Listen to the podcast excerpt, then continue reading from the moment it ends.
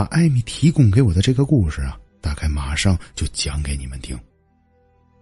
这件事儿啊，跟大学的女生宿舍又有一定的牵连，但主要的事发原因，我又觉得呀，跟宿舍没有太大的关系。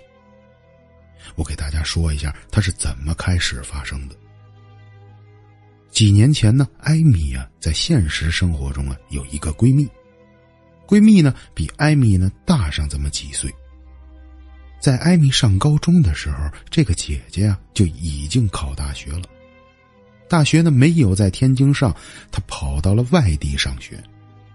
实际上，这座城市啊，距离天津也不远，是哪儿啊？就是咱们大家都很熟悉的北京。她闺蜜啊，考到北京之后啊，这大学生活没有什么异样的事情发生。这所学校唯独就是让她不舒服的呢，就是她的居住环境。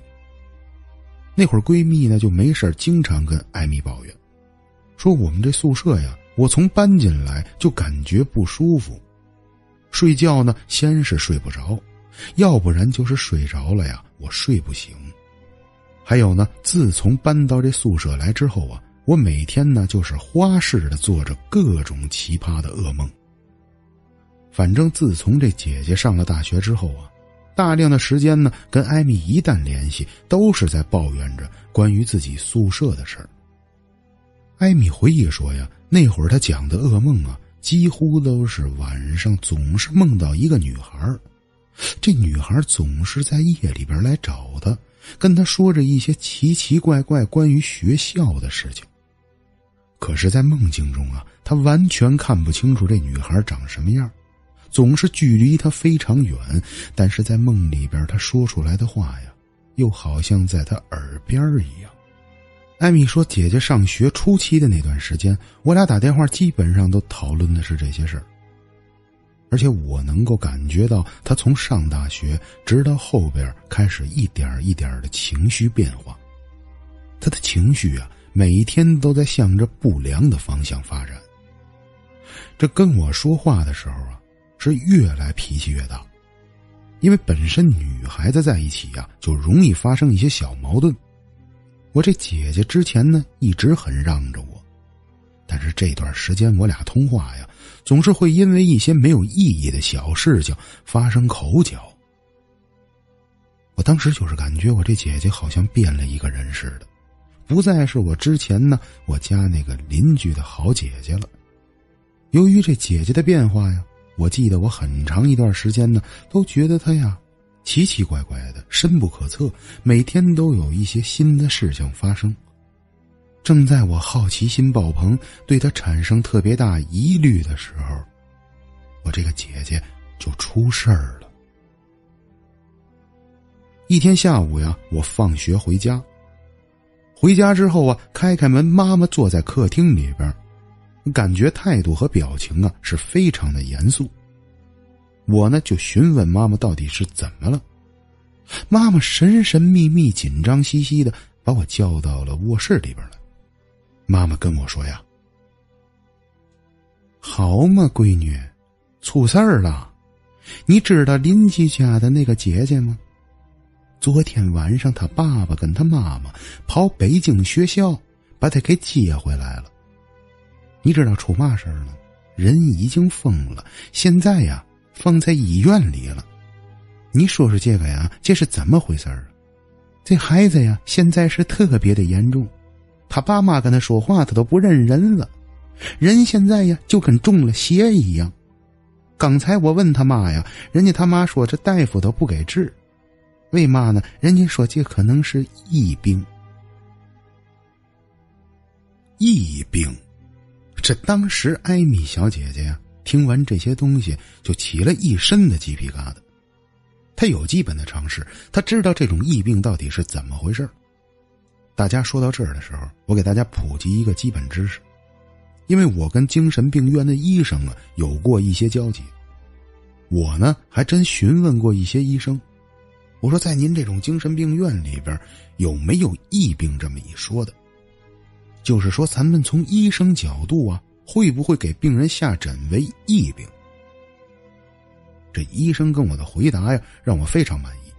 人家医生说的非常专业，他说我们啊是不会在诊断书上下这种诊断的，但是我们一般情况下呀，都会找病者的家属私下沟通，通知一下病者的家属，您家人的这个情况啊，在我们看大脑的伤害严重性不大，可是表面的这个现象呢，科学无法解答，所以说这种情况啊，就几乎都统称为疫病。但是我们是不会给予他治疗方案的，同样，我们也会从科学角度上继续帮助他治疗。那接下来的这些别的方面的治疗呢？那就要看家人们怎么看待了。哎，我听完医生说的这段话呀，我觉得非常的专业，因为医者嘛，他是以治病为主，他这样呢，从多方面角度为病人考虑呢，我觉得非常的负责任。咱们把话呀赶快扯回来，继续说咱们的正题儿。艾米听完她姐姐发生的这些事儿啊，当时一是满头雾水，第二呢又非常的好奇，而且艾米呢又想起来这姐姐这些天情绪上的变化，就讲述给了妈妈听，告诉妈妈呀，说我早感觉就不对劲儿了，因为呀，我们俩前些天呢在网上聊天儿。他说话时候，我就感觉他神经兮兮的。其实这些东西啊，都是娘俩呢在聊闲天聊着邻居之间发生的这些事情。艾米和他母亲呢，起不到什么太大的作用。在接下来的日子里啊，艾米跟我说，可能得有好久一段时间联系不上这个姐姐。妈妈呢，一个人呢去医院看望过这姐姐，但是由于艾米马上面临高考。再加上姐姐得的这个病啊，很是吓人，从来呀不让艾米去看她。咱们艾米后来跟我说呀，我起码啊得有七八个月后，才第一次再次见到我这个闺蜜。我见到她那次啊，是去她家探望她，她正是啊从医院里边出来了。我一看到她呀，我整个人都吓傻了。我这个姐姐当时也就是二十岁左右，但是看她那个苍老的面容啊，像三十多岁的女人一样。还有呢，在我俩呀交谈中，我发现，这还是我之前的那个闺蜜吗？这说话变成了一口的普通话，性格变得特别的温和，慢条斯理的。这之前我姐姐不是这样的。虽然平时对外的时候，她比较喜欢绷着，显着比较内向。我们姐妹俩在一块儿是非常放松的，就跟男孩子一样啊，逮什么说什么，什么玩笑都开。可是这次我见到他的时候啊，就感觉我俩忽然间生疏了，谁都不认识谁了一样。反正后边啊，自从他出院后，我们不再像以前这么亲热了。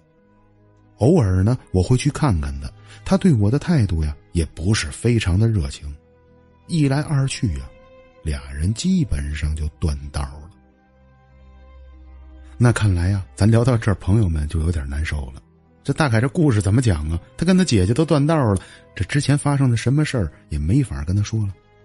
但大家呀，别担心，虽然两个闺蜜断道了，这两个女孩子的父母可是一直联系。那可是多少年的老邻居。其实艾米的妈妈早就知道啊，那小姐姐身上到底发生了什么事儿。由于这会儿艾米岁数太小，妈妈并没有把所有的事儿告诉她。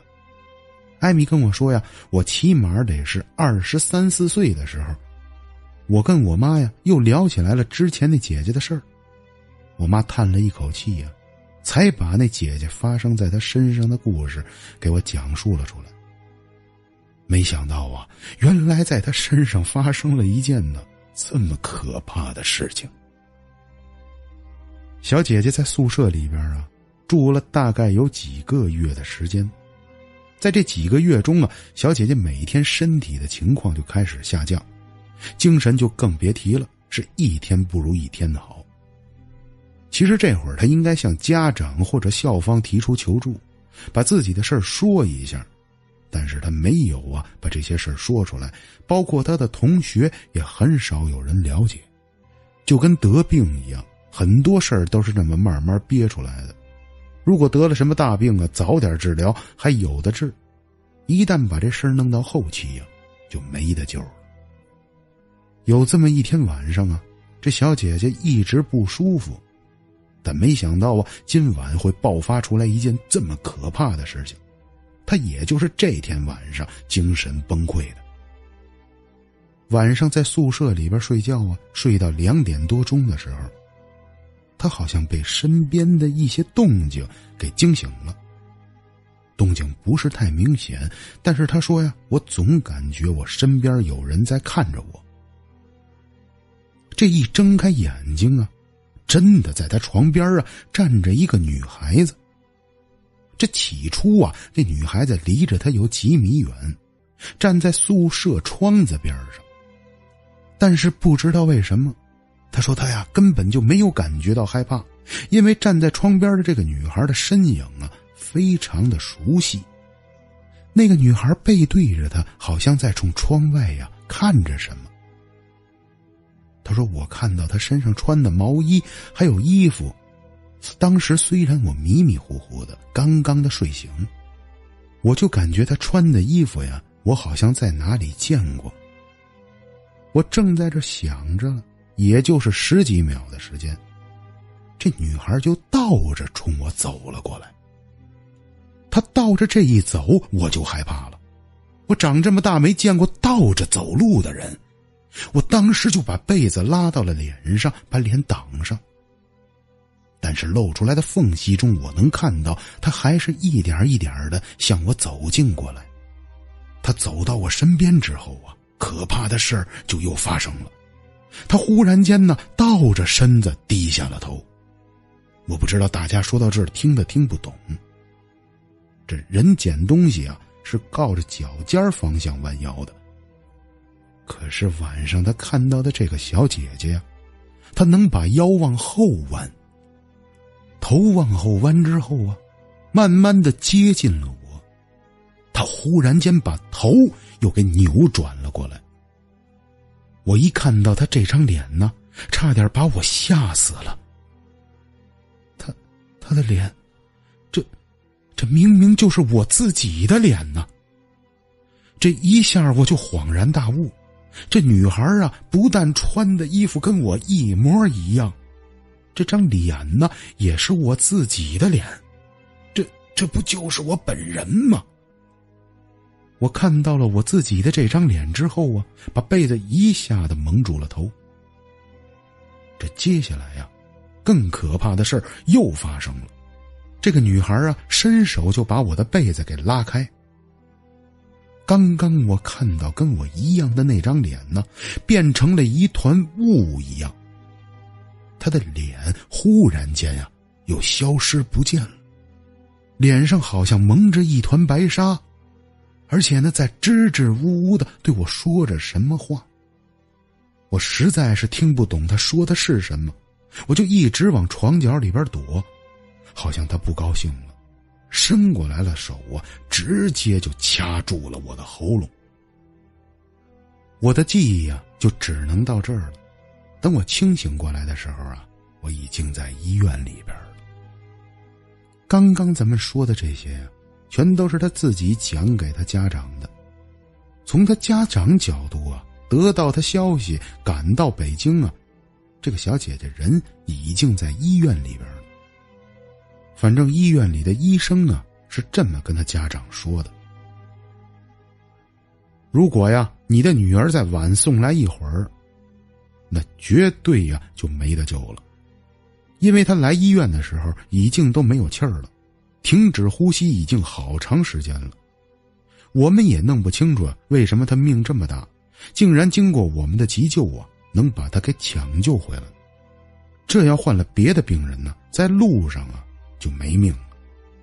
我们现在啊对他采取了一定的措施，您仔细看一下您女儿的脖颈部位，全都是他自个儿拿手啊掐出来的痕迹。他现在呀有明显的自残倾向。我们已经把手脚给他进行了固定，希望家属理解，我们也是没有办法。但您也不用太担心，现在已经脱离危险了，生命是没有问题。但是我们给的建议啊，是赶快把他转到精神科，因为我们觉得他最大的问题是出现在了一些精神疾病方面。好了，听友朋友朋友们，这期故事就给大家讲到这儿了。艾米最后啊，跟她的这个闺蜜啊，几乎就是失去了联系。第一是由于艾米啊搬家了，第二呢，就是因为啊小姐姐的性情变化实在是太大了。艾米其实对于失去这个闺蜜啊，内心里边是非常难受的。这必定是她从小长大的发小，由于了一些解释不了的事情，让这么好的一对朋友啊，就走到了终点。